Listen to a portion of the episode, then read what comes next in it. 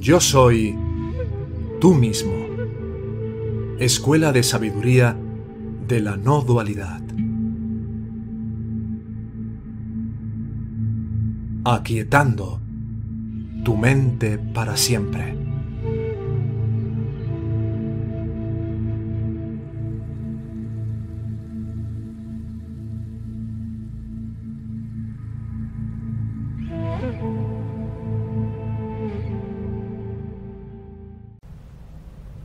La perfección es el destino de todos.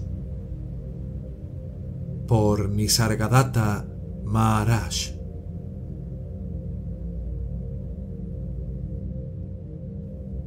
El mismo hecho de la observación altera al observador y a lo observado. Después de todo, lo que impide la comprensión de la verdadera naturaleza de uno es la debilidad y la obtusidad de la mente y su tendencia a saltarse lo sutil y centrarse únicamente en lo denso. Cuando sigues mi consejo y tratas de mantener tu mente en la noción de yo soy únicamente, te vuelves completamente consciente de tu mente y sus caprichos.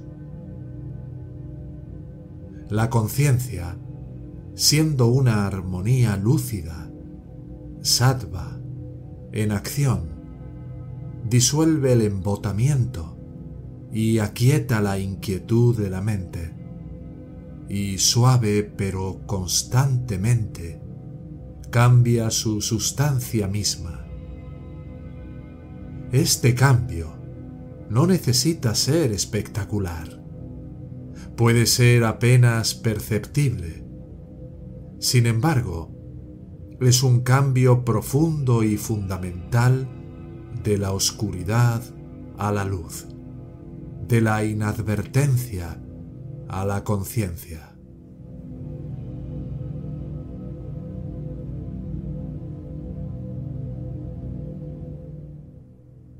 ¿Quieres conocerte a ti mismo? Para ello mantén firmemente en el foco de la conciencia la única pista que tienes, tu certeza de ser. Esté con ella juegue con ella, reflexione sobre ella, profundice en ella, hasta que se rompa el caparazón de la ignorancia y emerja al reino de la realidad.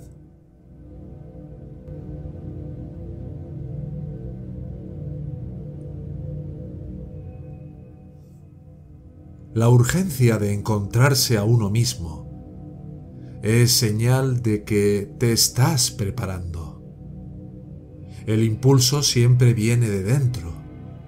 A menos que haya llegado tu momento, no tendrás ni el deseo ni la fuerza para ir a la autoindagación de todo corazón. Es el gurú interior, Sadguru, quien te lleva al gurú exterior, como una madre lleva a su hijo a un maestro. Confía y obedece a tu maestro, porque él es el mensajero de tu ser real. Tu propio corazón te lo dirá en quién confiar. No hay dificultad para encontrar un maestro porque Él te está buscando. El Maestro siempre está listo. No estás listo tú. Tienes que estar dispuesto para aprender. O puedes conocer a tu Maestro y desperdiciar tu oportunidad por pura falta de atención y obstinación. Toma mi ejemplo no había nada en mí que prometiera mucho. Pero cuando conocí a mi maestro, le escuché, confié y obedecí. Un maestro puede mostrarte el camino de regreso a casa, a tu yo real. ¿Qué tiene esto que ver con el carácter o el temperamento de la persona que parece ser? ¿No te dice claramente que él no es la persona? La única forma en que puedes juzgar es por el cambio en ti mismo cuando estás en su compañía. Si te sientes más en paz y feliz, si te comprendes a ti mismo con más claridad y profundidad de lo habitual, significa que has conocido al hombre adecuado. Tómese su tiempo, pero una vez que haya tomado la decisión de confiar en él, confíe en él absolutamente y siga todas las instrucciones completa y fielmente. No importa mucho si no lo aceptas como tu maestro y estás satisfecho solo con su compañía. Satsan solo también puede llevarte a su meta, siempre que no te mezcles ni te perturbes. Pero una vez que aceptes a alguien como tu maestro, escúchale, recuerda y obedece. La tibieza es un serio inconveniente y la causa de mucho dolor creado por uno mismo. El error nunca es el maestro, siempre es la estupidez y la maldad de la disciplina la que falla. El maestro ve a la gente sufriendo en sus sueños y quiere que se despierten. El amor es intolerante con el dolor y el sufrimiento. La paciencia de un verdadero maestro no tiene límites y por lo tanto no puede ser derrotada. El maestro nunca falla. El universo entero es tu maestro aprendes de todo. Si estás alerta e inteligente, si tu mente fuera clara y tu corazón limpio, aprenderías de cada transeúnte.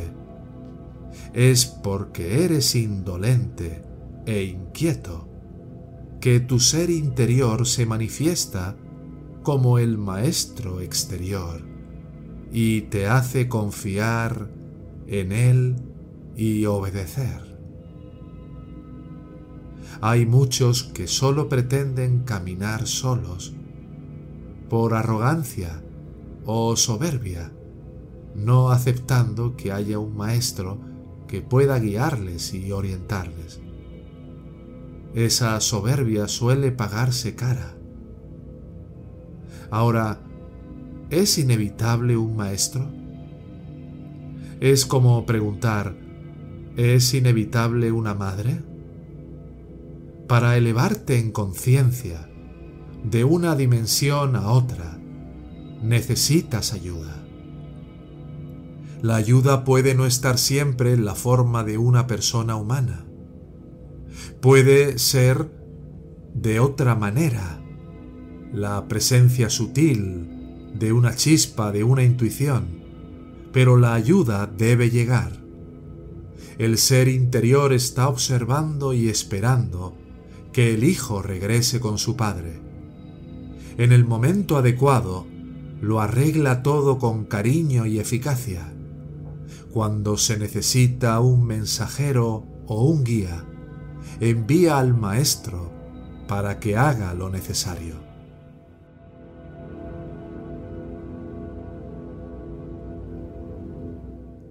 Está el cuerpo y está el sí mismo. Entre ellos está la mente, en la que el sí mismo se refleja como yo soy. Debido a las imperfecciones de la mente, su tosquedad e inquietud, falta de discernimiento y perspicacia, se toma a sí misma como el cuerpo, no como el sí mismo. Todo lo que se necesita a partir de ahí es que purifiques la mente para que pueda darse cuenta de su identidad con el ser. Cuando la mente se sumerge en el ser, el cuerpo no presenta problemas. Sigue siendo lo que es, un instrumento de cognición y acción, la herramienta y la expresión del fuego creativo interior. El valor último del cuerpo es que sirve para descubrir el cuerpo cósmico, que es el universo en su totalidad.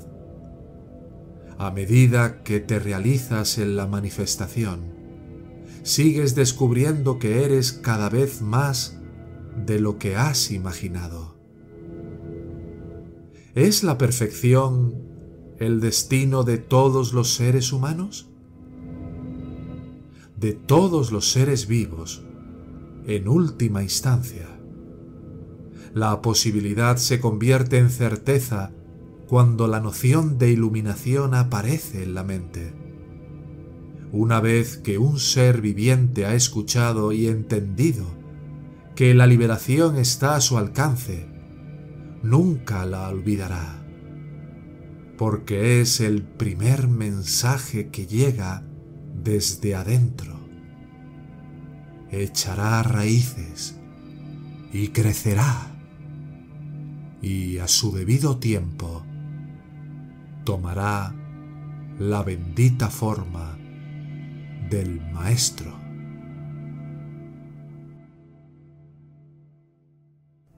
¿Estás realmente abierto a recibir la guía y el acompañamiento que te permitan dar un salto cuántico en tu camino espiritual?